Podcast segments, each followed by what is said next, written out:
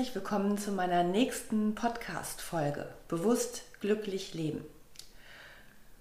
Warum ich immer wieder auf das Thema Bewusstsein komme, ist naheliegend, denn viele Wissenschaftler und Kollegen haben herausgefunden, dass das Bewusstsein ein großes Instrument für unser Leben darstellt. Wenn wir uns klar werden, was Bewusstsein überhaupt ist, was ich auch in den vorangegangenen Folgen schon erwähnt habe, das ist unsere Wahrheit sozusagen. Also das, was du für dich als wahr empfindest. Heute möchte ich dich einladen, mit mir einmal dein persönliches Warum zu beleuchten. Denn viele Menschen kennen ihr Warum nicht. Die stehen zwar auf, die funktionieren. Ich habe das Gefühl, dass viele in, einem Art, in einer Art äh, Schlafwandelmodus unterwegs sind.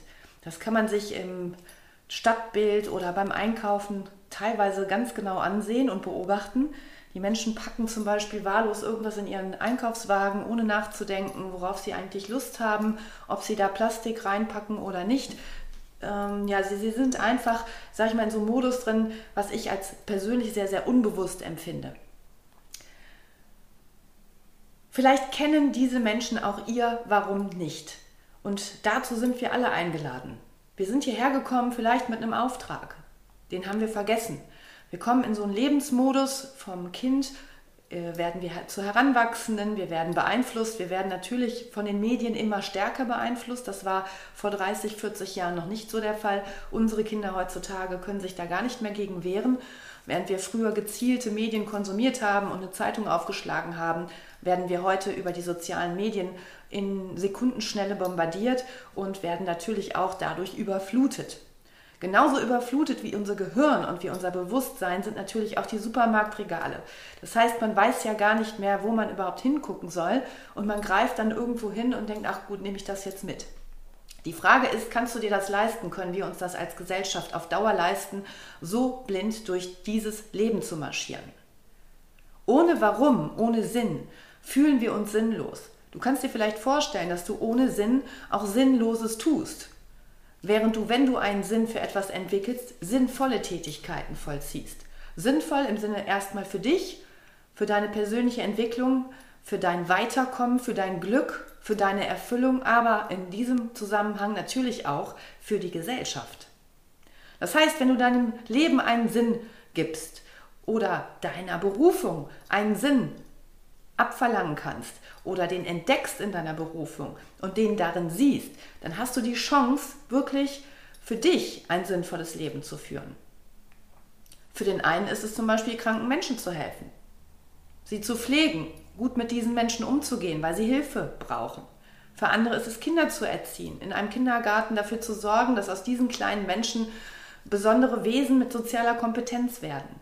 Für andere ist es etwas Produktives, ja, etwas in, auf den Weg zu bringen, was die Welt vielleicht ein Stückchen besser machen könnte. Neue Verpackungsmaterialien zu entwickeln, neue Produkte, die man wirklich braucht. Denn wir sind ja übervoll von Produkten, die wir alle nicht brauchen. Da ich ja auch im Bereich Readings unterwegs bin, das heißt, ich kann aus dem morphischen Feld lesen und rufe für meine Happily-Abonnenten auch immer wieder diese Monatsenergien ab. In diesem Monat geht es darum, im Juni 2019 sich bewusst zu reduzieren, also minimalistischer zu werden. Was brauchst du denn überhaupt, damit du innerliche und äußerliche Zufriedenheit spürst? Was sind das für kleine und große Dinge? Ist es wirklich das x-te Fahrrad? Ist es wirklich das dritte Auto in der Garage? Ist es äh, die neue Klamotte? Das äh, 20. Paar Schuhe oder was macht dich innerlich glücklich? Wir kommen jetzt alle immer mehr und mehr dazu, das wieder bewusster wahrzunehmen, was uns glücklich macht, weil wir nämlich festgestellt haben, dass wir in den Kreisläufen der letzten vergangenen 20 Jahre überhaupt nicht glücklicher geworden sind. Wir sind nur überreizter geworden. Wir haben überreizte Gehirne, überreizte Menschen, die von Stress geplagt, teilweise auch sehr gereizt reagieren wir haben gestresste Kinder, die von einem Termin zum nächsten jagen, die kaum noch Zeit für ein natürliches Spiel finden, was so unglaublich wichtig für unsere Entwicklung ist und für die Entwicklung dieser Kinder. Die brauchen gar nicht so viele Spielsachen. Die können sich in der Natur ruckzuck mit Dingen beschäftigen. Die werden im Spiel und durch das Begreifen werden die äh, sich entwickeln. Und werden eine Entwicklung vollziehen, die sie Stück für Stück dahin bringt, weil sie entdecken. Sie sind Weltentdecker. Das haben wir verlernt. Deswegen ist es so wunderbar, wenn man noch mit kleinen Kindern zusammenlebt und sich darauf einlässt, die Welt mal mit deren Augen zu sehen. Die beobachten Vögel, die beobachten das Verhalten von Tieren, die können sich an der kleinsten Blume erfreuen, wenn sie sie dann irgendwie gepflückt haben und zu Hause aufstellen. Genau das haben wir alle nicht mehr. Warum? Weil wir unsere Warums nicht mehr kennen. Wir sind nicht damit aufgewachsen, dass wir ein Warum in der Schule für uns finden sollen. Also was macht dich glücklich? Wo würdest du deine Zufriedenheit sehen? Und welche Berufung würde dich absolut mit oder in deinem Herzen erfüllen? Diese Fragen bekommt man nicht gestellt. Als ich mein Abitur gemacht habe, wusste ich gar nicht so richtig, was ist denn meine Berufung? Ich wusste, okay, ich kann schreiben, das liegt mir. Liegt mir lag es auch immer mit Menschen zu kommunizieren. Ich hatte auch immer eine sehr soziale Ader, wie man mir oder die Lehrer immer über mich sagten. Aber genau wusste ich nicht, was ich damit anfangen kann. Ich hatte also ein breites Wissen. Man hat Latein, Spanisch, Französisch, Englisch, man hat ähm, Biologie gelernt, aber ich konnte das nicht für mich in ein rundes Paket bringen und hatte dadurch auch kaum Ideen für ein Studium, außer Psychologie. Und da war mein Abitur dann leider nicht gut genug, um direkt einzusteigen. Also bin ich erstmal in die PR- und Kommunikationsberatung gegangen und konnte dort natürlich über die Jahre sehr, sehr viele Erfahrungen mit Menschen sammeln. Natürlich habe ich da auch mein textliches Handwerkszeug gelernt, sodass ich heute meine eigenen Texte formulieren kann. Und jetzt vereine ich sozusagen all diese Fähigkeiten der letzten 18 Jahre in meinem Gesamtpaket des Coachings. Ich kann Leuten dabei helfen, wie sie ihre Kommunikation besser ausrichten, wie sie ihre Kommunikation im Bereich Beziehungen, aber auch in der Firmenkommunikation anders ausrichten können. Denn auch da kommt es jetzt mehr und mehr auf bewusste Kommunikation und achtsame Kommunikation an. Als ich dann mein, mein Warum gefunden habe, das ist das, was ich heute tun darf. Also ich darf Menschen bei ihrer Bewusstseinsentwicklung unterstützen, ich darf sie begleiten, ich darf aber auch schreiben und ich darf ähm, jetzt in Zukunft sogar auch äh, Vorträge halten, was ich nie machen wollte. Es ist genau das, wo ich mich immer, ähm, sage ich mal, vor geschützt habe, kann man schon fast sagen, ob in der Schule oder im Berufsleben, dass ich immer gerne in der hinteren Reihe stand. Es ist ein Unterschied, ob du ein Konzept schreibst oder es präsentierst. Was ich dann festgestellt habe, war immer, ich ähm, habe die ganze Vorarbeit geleistet, aber die Lorbeeren haben dann andere kassiert oder den Applaus. Immer der, der präsentiert und der das mit Herz und Leidenschaft tut, der hat natürlich dann auch den Effekt, dass die Leute ihn wahrnehmen. Also er wird dann sichtbar, vielleicht sogar noch nicht mal mit seinen eigenen Ideen. Genau deswegen werde ich jetzt immer sichtbarer und bin auch bereit, mein Wissen, was ich in den letzten Jahren mir aufgebaut habe, durch sehr viel Selbsterfahrung, aber natürlich auch durch äh, Ausbildungsinhalte und durch tägliche Weiterbildung im Lesen und im bewussten Recherchieren, ähm, dass ich das heute auf Vorträgen weitergebe. Ja, nochmal zurück auf den Punkt, kennst du dein Warum? Warum bist du hier angetreten? Warum stehst du morgens auf? Hast du überhaupt Lust aufzustehen oder stehst du nur auf, weil du musst? Weil du eventuell dein Einkommen sicherstellen musst, weil du Angst hast, dass du sonst die Wohnung nicht halten kannst. Was ist dein persönliches Warum? Geh wirklich mal in dich und stell dir diese Frage. Und die meisten Menschen, egal in welchen Positionen, ob in Top-Führungspositionen oder auch in unteren äh, beruflichen ähm, Positionen. Die Leute haben nicht unbedingt mehr ein Warum. Die wissen gar nicht, warum die an dieser Position sind. Warum die eine Tätigkeit verrichten. Eventuell sagen die ja, das muss man ja machen. Man muss ja arbeiten. Aber das kann ja nicht auf Dauer die Lösung sein. Je mehr wir Automatisierungsprozesse erleben werden im Zuge der Digitalisierung, umso mehr Chancen haben die Menschen wieder etwas für sich zu finden, was sie wirklich zufrieden und glücklich macht. Die Welt ist voll von Möglichkeiten und äh, diese Menschen mit diesen Ja-Aber-Qualitäten, die werden auf Dauer natürlich nicht glücklich und zweitens werden sie aber auch irgendwann aus dem Raster fallen.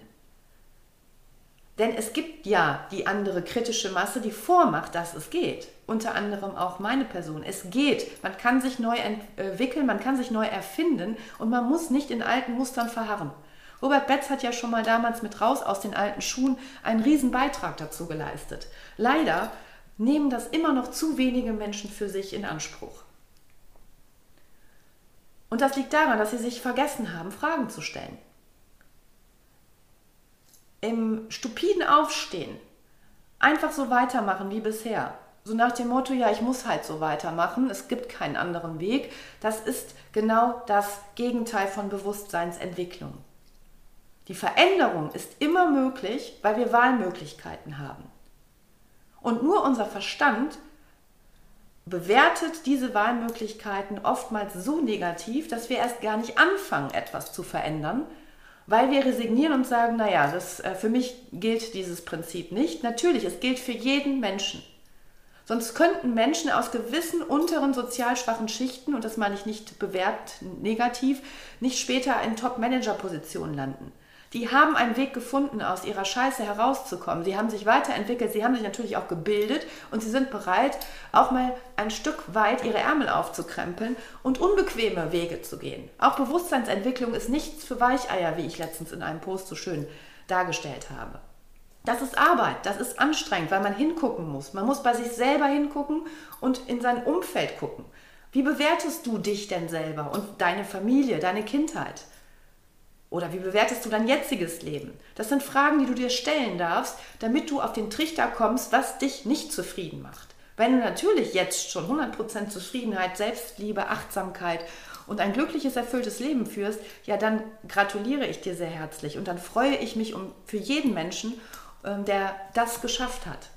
Denn mir persönlich geht es heute so gut, weil ich genau diese Fragen an mich selbst gerichtet habe, bevor ich sie Klienten gestellt habe. Ich weiß jetzt, was ich will. Ich kenne meine Ausrichtung. Ich nehme mich so an, wie ich bin, mit allem, was ich bin.